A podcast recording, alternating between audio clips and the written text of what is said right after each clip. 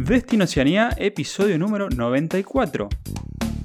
Bienvenidos a Destino Oceanía, el podcast donde hablamos de vivir, viajar, trabajar y emprender en Australia y Nueva Zelanda. Muy buenas a todos, episodio 94. Hoy vamos a estar hablando de sueño a realidad, emigrar es posible y te contamos cómo. Porque hoy vamos a estar viendo las posibilidades reales de migración, eh, te vamos a contar cómo lo hicimos nosotros, cómo te lo puedes plantear a mediano y largo plazo y bueno, obviamente vamos a estar hablando de consejos prácticos para que lo puedas lograr. Pato, ¿cómo lo ves? Basti, querido, bien, bien, todo bien, muy bien. Contento de estar grabando de nuevo con esta hermosa noche lluviosa acá en Christchurch. ¿Vos cómo estás? Eh, bien, yo estoy grabando desde India, ya haciendo el caminito para Australia primero, Nueva Zelanda después, así que bueno, vamos a estar grabando de diferentes localizaciones. Como siempre. Así bueno, practicando un poquito, sí, como siempre, practicando un poquito de yoga por aquí y bueno, preparando el viaje para, para allá. Espectacular. Che, bueno, eh, está mm, interesante el, tema de hoy. Vamos a compartir un poco, eh, básicamente, nuestra experiencia y, y, algunos, no consejos, pero algunos ejemplos quizás de cómo nosotros nos funcionó esto de, esto de emigrar. ¿Qué pasos tomamos y qué no funcionó, no? En cierta manera de, en, esto de, estar afuera, de encarar un, país, una cultura distinta y, demás. Sí, un poco saliendo un poco de la, de la, teoría de las visas y todo eso, un poco más cuestiones prácticas que nos han ayudado a, lograr lo que alguna vez nos propusimos y, bueno, contar un poco en retrospectiva dónde estamos hoy eh, parados, diríamos, y, el caminito que, que hicimos. Así que bueno, se trata un poco de eso. Eh, pero bueno, antes de entrar en el episodio per se, comentarles que si necesitan, eh, necesitan ayuda en lo que es eh, homologaciones títulos o cualquier tipo de visados para Nueva Zelanda, lo pueden hacer a través de nosotros en contacto.destinoceanía.com. También comentarles que si necesitan ayuda con el tema de los visados de estudiantes, en el caso que no cumplan las condiciones para ir por un visado de trabajo o no puedas ir, por ejemplo, por una Work and Holiday y necesites ayudas con eso, eh, también nos pueden mandar un, mail y vamos, estamos encantados de ayudarte. Estamos eh, trazando y diseñando para que lo puedas ver en la, directamente en, el website los pathway, que serían como los caminos que te ayudarían, diríamos, no solamente a estudiar ese estudio o ese visado, realmente te, te permite ir a otro nivel. Y con esto me refiero a que te permite, por ejemplo, no sé, algo que te permita estudiar Healthcare, que Healthcare está en Greenlease, y si vas por Greenlease, en dos años podrías llegar a la residencia. Es simplemente para dar un ejemplo. Entonces, no por ahí estudiar cualquier cosa, sino estudiar un poco con cabeza, en el sentido de decir, con estrategia, pensando, decir, bueno, si me quiero mover, eh, y más que nada por ahí si estoy con mi familia, eh, de qué manera lo puedo hacer en el menor corto eh, tiempo posible y que tenga mis mayores beneficios. Claro, la idea es optimizar cada acción que hacemos porque nada, hay un tiempo eh, por, el, tema de visados, por el tema de, la, de, edades y demás, hay un tiempo acotado y hay distintos costos para cada cosa y muchas veces por ahí simplemente por estudiar el curso de inglés de un nivel más bajo del que tenías que, estudiar, lo rendiste bien, pero te encontrás con que el curso siguiente que vos habías planeado eh, no te alcanza con esa calificación para entrar. Y bueno, hay un montón de detalles así que nosotros eh, estamos, fuimos aprendiendo a través de todo nuestro, nuestro camino desde que empezamos el podcast. Y, nada, estamos trabajando en, básicamente en eso. Proveer un plan de migración, más que un plan para ir a estudiar o lo que sea, un plan para mudarte a otro país de la manera más eficiente en cuanto a tiempos y en cuanto a costos. Claramente, claramente es así y bueno, estamos aquí para, para ayudarlos. Y ustedes, si nos quieren ayudar a nosotros, pueden suscribirse a cualquiera de nuestros canales, ya sea de YouTube o de podcasting, perdón. Próximamente, en breve, va a estar saliendo nuestra nueva edición de, del ebook actualizado para 2024. Así que nada, será en breve, ya cuando, cuando esté listo, que ya estamos ahí arreglando los últimos detalles. Ya lo vamos a, obviamente, a informar y lo a compartir con ustedes. Y es otra de las maneras que tienen para, para seguir preparándose para esta, para esta aventura. Y planificar el viaje. Sí, sí, totalmente. Exacto. Tenemos alguna noticia, Pato, ¿no? Sí, hay una noticia importante. Esto pues, está pasando desde hoy, 27 de noviembre de 2023. Se están cambiando las modalidades de la visa Accredited Employer, que es una visa, eh, la visa más común de, de Nueva Zelanda. La visa es una visa de trabajo que voy a comentar rápidamente cuáles son los cambios. A partir de esta fecha, la duración máxima va a ser de 5 años de esa, de esa visa. Si te dan esa visa, puedes estar con esta visa un máximo de 5 años.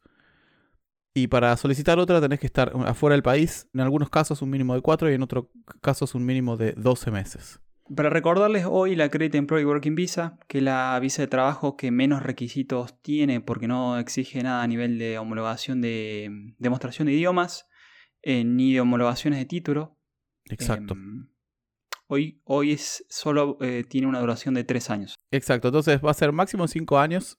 Cuando llegas a esos 5 años, tenés que pasar por lo menos 12 meses seguidos fuera de Nueva Zelanda, si cobras el salario medio o superior, básicamente eso, y 4 meses fuera de Nueva Zelanda si percibís un salario inferior a la media de, mm, ese momento, ¿no? Ahora es 29 eh, y pico. 29.66. Y nada, tendrías que chequear cuánto es en ese momento. Sí, sí, pues ya le dijeron que lo van a actualizar el año que viene también, así que la media seguramente sea un poquito más alta. Y después también, que por lo menos que tengan eso en la cabeza, más que la letra chica final, eh, que entiendan que lo van a extender. Porque eh, después, claro, si estás pensando en un plan de migración mediano y largo plazo y con tres años no te alcanzan, junto con toda la otra evidencia que podés hacer, por ejemplo, homologaciones de título que te suma puntos, por ejemplo, rendir IELTS arriba de 6.5 que te suma puntos, y no llegas a tu residencia en tres años, eh, creo que se le han puesto un poco más fácil en ese sentido, al hacerlo, extenderlo más, porque cada año de trabajo suma puntos. Entonces, para la residencia. Es, para la residencia creo que es, más, es un cambio positivo. Claro, casi ah, si cumplís con esos cinco años estando en un mismo puesto laboral, vas a estar, creo, vas a estar muy cerca de poder aplicar a la residencia. Así es, así es. Pero bueno, si necesitan más detalles en cuanto a esto, eh, o si ustedes están en el proceso de aplicar, pueden contactarse con nosotros y nuestra Immigration Advisor puede sacarle todas las dudas y la letra chica y las dudas técnicas que puedan llegar a tener al respecto. Así es. Pero nada más quería comentarlo, que recuerden que desde hoy cambió eso. Así es.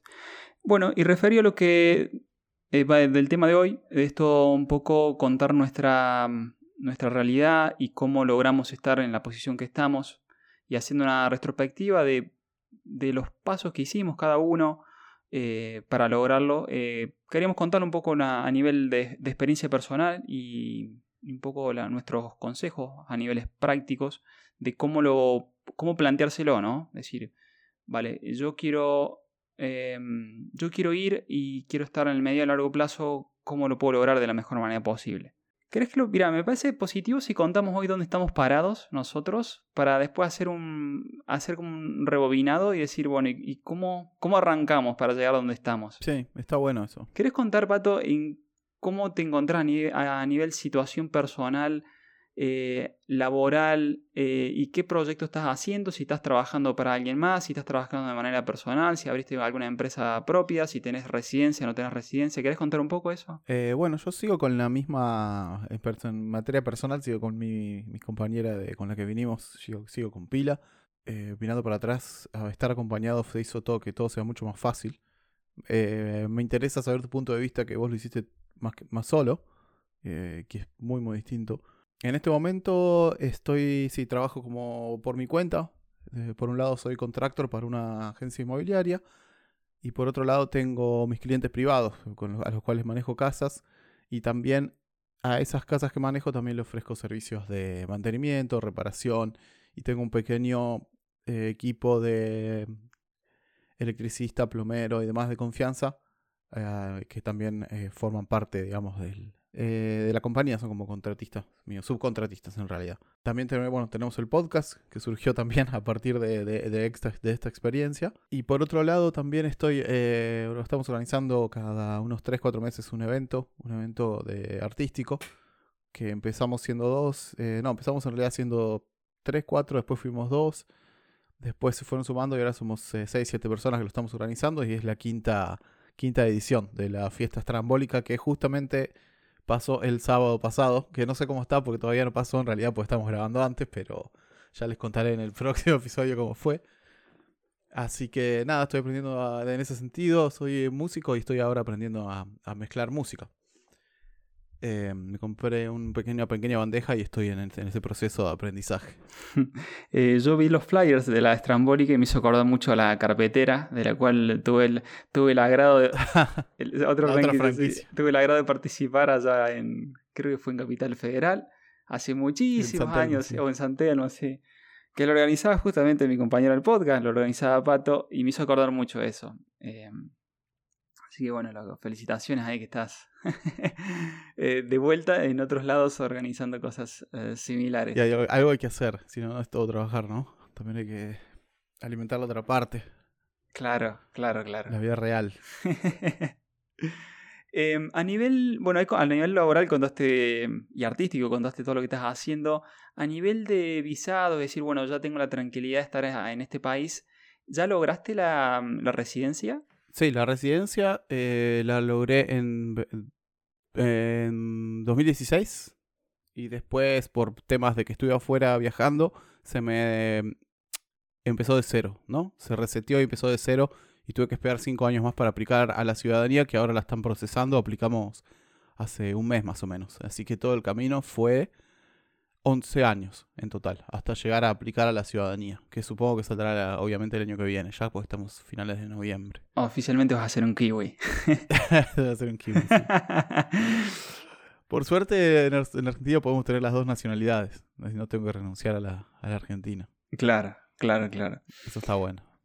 Sí, sí, está muy bueno.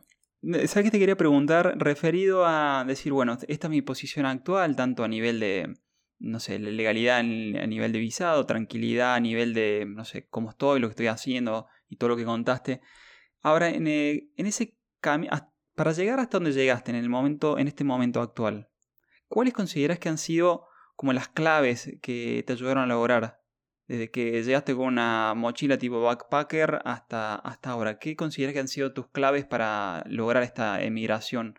Diríamos, completa a, Nueva Zelanda? Yo creo que la mayor fue ser la constancia y también, la verdad, aguantar bastante el estar lejos de, de, la persona que uno quiere, ¿no? Eso fue lo más difícil. Creo que aguantar eso y ser constante y en, una cosa por lo menos eh, fue lo que más me sirvió. Me refiero a eh, eh, elegir atarme y dar y trabajar fuerte en ese trabajo que tenía que era horrible, muy físico, de construcción y demás. Y lo hice durante cinco años, sí, creo que cinco años, eh, y apenas pude lo dejé. Pero si no hubiese sido por ese trabajo, que me dio las visas de trabajo y me permitió aplicar la residencia, no hubiese sido nada. Así que no hubiese llegado, no hubiese podido hacerlo.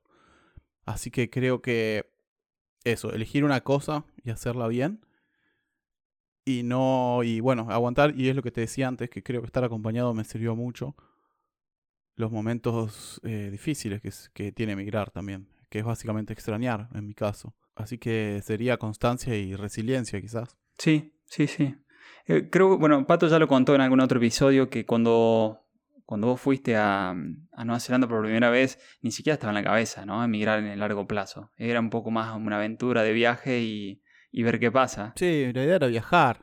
Era, era el principio de Nueva Zelanda. Era el, principio de ir a otros lados. Pero nada, bueno, yo soy argentino, así que cuando vi que iba a tener algo que me podía dar una red de seguridad, eh, nada, lo tomé. No sé si fue la decisión correcta o no, pero hoy mirando para atrás creo que valió la pena. Bueno, qué bien, loco.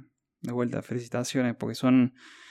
No son muchos los que hacen todo ese esfuerzo para... Porque realmente es un esfuerzo. Eh, todo, todo, todo, el proceso hasta que uno se siente, oh, listo, ahora estoy más tranquilo, es un esfuerzo y no hay que claudicar ahí en él. Sí, también me acuerdo que, ponele, ahora también por, suerte pudimos comprar la casa, que nosotros alquilamos en dos casas distintas y ahora compramos una hace un, par de años. Pero yo durante, durante los primeros, creo que seis años, vivimos en una casa que era como una villa casi una casa chiquita, una habitación con, que tenía gotera, que tuvimos que le teníamos que tapar todas las ventanas porque entraba frío, que tenía agujeros en el piso. Eh, eh, salía lo que salía una habitación y vivíamos solos. Pero dijimos, pues priorizamos siempre vivir por debajo de, por debajo de nuestras posibilidades para tener un, un, plus ahorrarlo, básicamente. Y a la larga eso rindió sus frutos. Claro, más que nada si tenés que aplicar un crédito hipotecario y todas esas cosas. Exactamente. Qué bien, ¿eh? Qué bien. Esa es otra. No pagar, no, no atrasarse con pagos. Porque vos acá te atrasás con un que no pagaste la luz y eh, te mandan dos, dos noticias, te mandan eh, dos cartas y después ya se lo pasan a una collection agency, que son los que colectan deudas, ¿no? Y esos tipos, y eso ya queda todo, eso queda en tu, en, tu prontuario, digamos. Entonces cualquiera que vos vayas a aplicar un crédito, inclusive yo como property manager, puedo, a la gente que aplica casas también puedo acceder a, ese, a esa información. Obviamente la persona tiene que, que, que firmar que permitirme a mí hacer eso. Y eso no se borra más. Creo que dura por lo menos siete años, o no sé si, o más.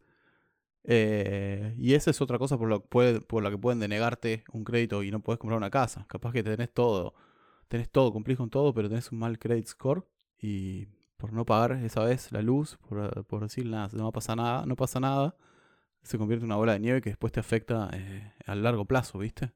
Así que eso es otra cosa, siempre pagué todo, todo a tiempo dentro de todo. Hmm. Sí, eh, vos sabés que no, no solamente eh, fiscalmente, que creo que ambos países apretan mucho eh, en esto. no se jode con el tax. El que no hace bien las cosas a la larga, tenés estas complicaciones, tanto en Australia como en Nueva Zelanda. No, y por ejemplo, en esto de la visa que acabamos de comentar hoy, la noticia, la Credit Employee Working Visa, para una empresa, para poder acreditarse como empleador y traer gente de afuera, tiene que demostrar esas cosas fiscales que vos comentas. Tiene que tener caja positiva, no puede tener deuda, hay varios requisitos que tiene que tener. Entonces, no solamente a nivel individuo, sino a nivel de persona jurídica, empresa. Sí, acá todo queda registrado, eh, todo es, todo lo saben, básicamente. Así que hay que tener cuidado con eso. O inclusive eh, peleándote en un bar, por ejemplo. Puedes terminar en cana y te queda eh, un antecedente. Y te complica la vida. Sí, Imagínense que para ambos países, a la hora de pedir una residencia, yo se los digo de primera persona porque me está pasando en este momento a mí, y no es porque me hayan metido en cana en algún momento, pero eh, me, exigen eh, un police check o police record, que sería los antecedentes penales de, un, de los lugares que yo tengo, de, de, los que tengo ciudadanía, por ejemplo en mi, casa, en mi caso Italia y Argentina, y de los países que pasé más de un año, por lo cual suman un par de países más. Y no es fácil. 10 años para atrás, ¿no? 10 años para atrás y la cuestión que es un requisito para pedir la, em, esto, la ciudadanía, perdón, para pedir la residencia en Nueva Zelanda es un requisito que no lo pueden mover, diríamos.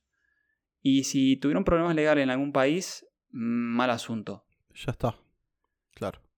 No soy un abogado migratorio para decirle, miren, puede pasar esto o lo otro, pero ya les digo yo que es mandatorio, es obligatorio presentarlo. Así que piénsenlo en el largo plazo porque es como las cosas que comentó Pato. Sí, y son 10 años para atrás, en cualquier lugar pasaste un año, pero no es un año seguido. O sea, pasaste 6 meses en un año y fuiste 6 años después y pasaste 7 meses, ya tenés que presentar el certificado policial. Así que tenganlo en cuenta. Sí, obviamente esto depende del visado, ¿no? Yo estoy hablando de una visa residencia, una credit employer es menos, porque en este momento es un, eh, te piden un eh, certificado de antecedentes penales de los países por los cuales tú tengas ciudadanía.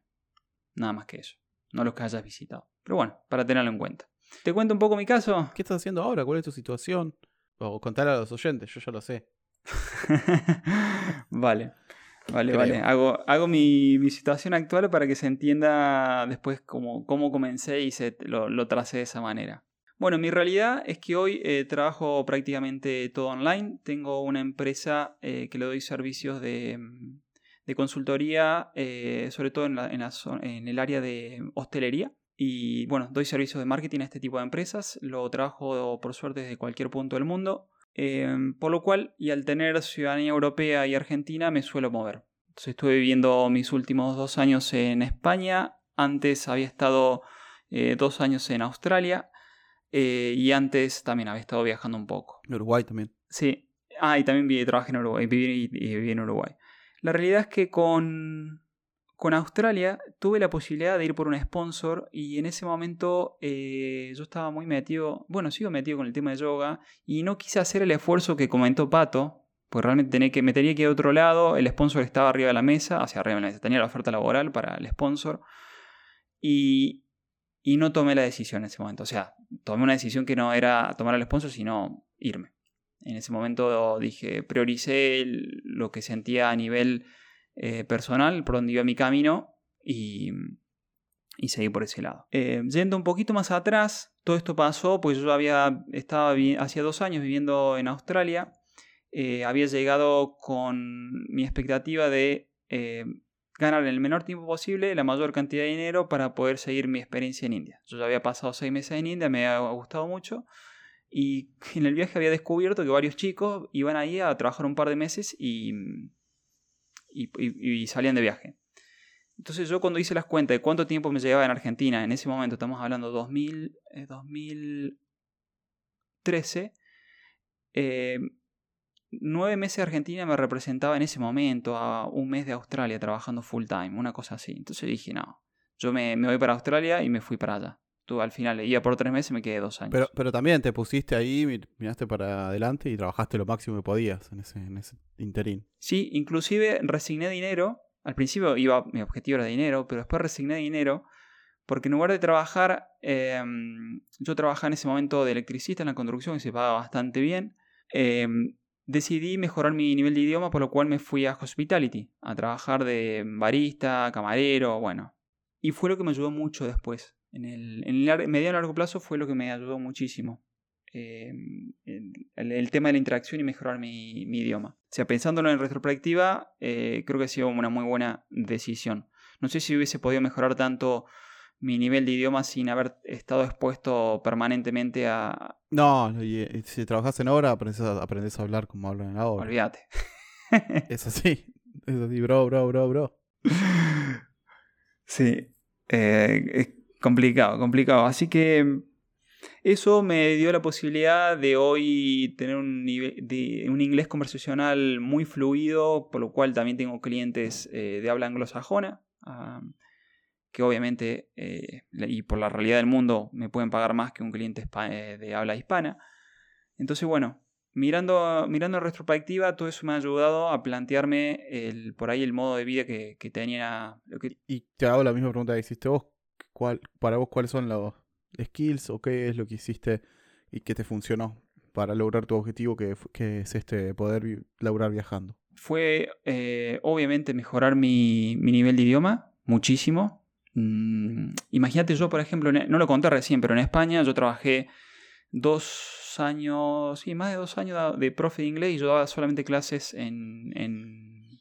Yo era el, uno de los dos profes, perdón, uno de los 20, pero de los cuales éramos dos solamente que hablamos inglés y, yo era, daba las clases en inglés. Entonces yo siempre tenía em, gente que me pagaba mucho más dinero que lo que podía pagar alguien de España. Entonces yo generalmente me, movía mucho con clientes extranjeros.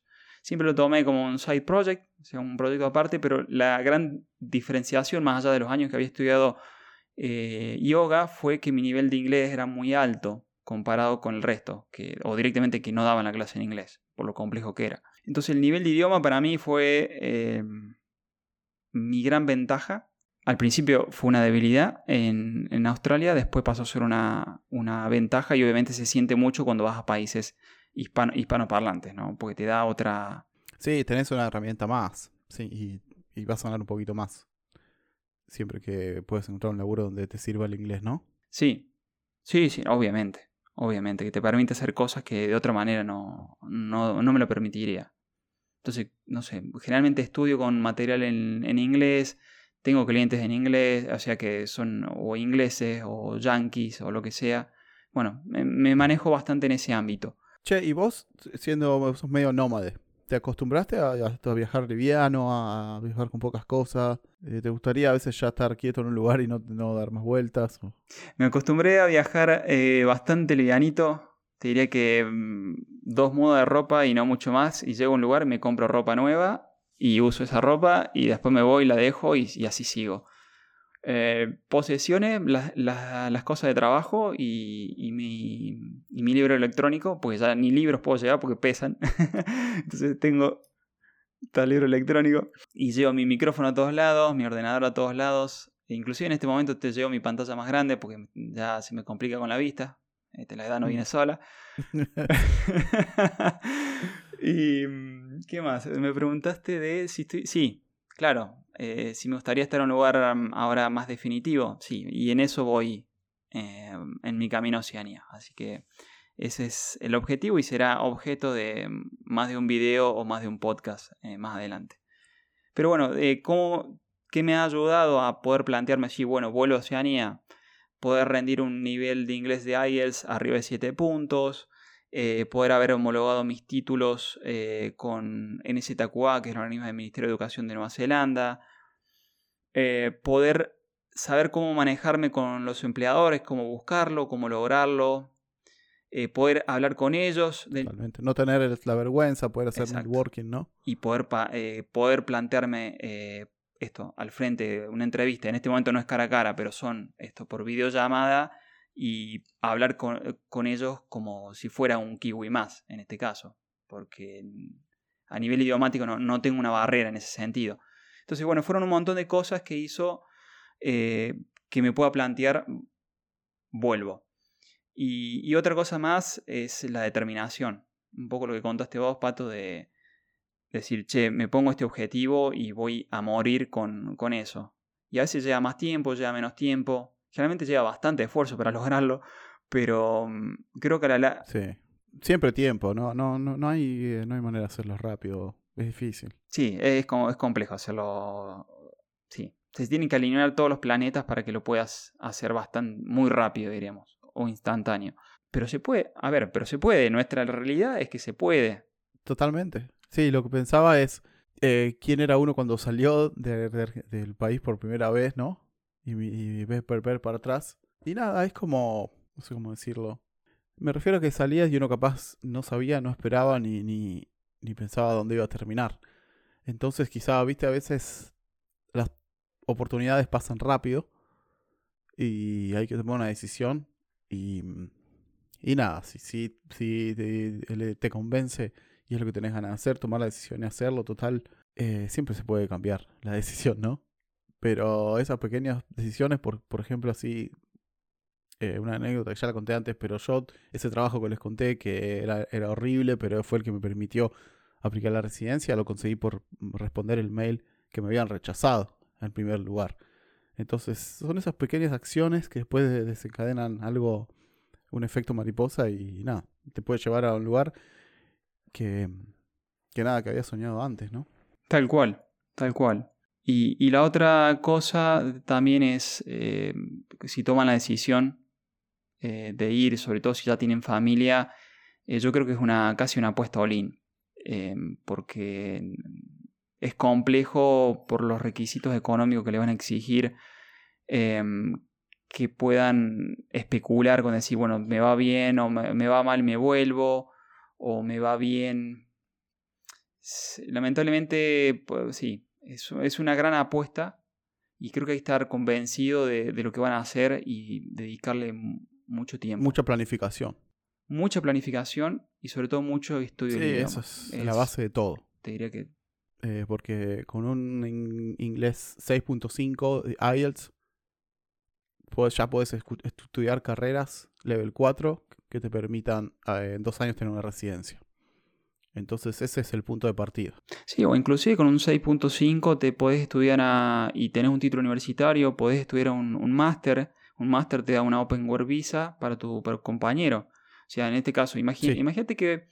Y tus hijos pueden estudiar gratis en, la escuela. Educación pública, claro. Para eso que te van a exigir que tengas un estudio universitario, que vayas a estudiar un máster sobre eso, obviamente lo vas a tener que tener homologado para que lo puedas eh, tomar, pero te, vos podrías estudiar, en, eh, trabajar 20 horas por semana mientras vas estudiando el máster y tu compañero o compañera va a estar, eh, puede estar con una Open Work Visa. Full time.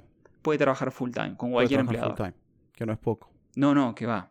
Que va. Imagínate que podrías llegar a, ya está, a conseguir el sponsor y tenés un año como para... Generalmente los másters son de un año. Eh, tenés un año como para lograrlo, diríamos, ese sponsor y ya lograr más una tranquilidad a nivel visado, a nivel financiero y bueno, un montón de cosas más, ¿no? Exactamente. Y si no, también se puede hacer de otras maneras estudiando eh, cursos de niveles más bajos, pero le va a llevar un poco más de tiempo y no van a tener tantos beneficios eh, sus dependientes y sus partners. Bueno, espero que les haya gustado este episodio un poco más en retrospectiva de nuestras historias. Eh, nosotros lo logramos y creo que muchos de ustedes también pueden. Simplemente es eh, esto, lo que comentó Pato. Planificarlo, eh, ver todas las variantes posibles, tomar la decisión y, darle el 100% de cada uno para, para lograrlo. Así que desde ya decirles muchas gracias por estar al otro lado, gracias por dejar nuestras 5 estrellas en iTunes y en Spotify. También nos pueden ver por, mm, por eh, YouTube. Y cualquier cosa nos escriben a contacto arroba destinoceania.com. Exactamente, amigos y amigas. Eh, les mando un saludo y adiós.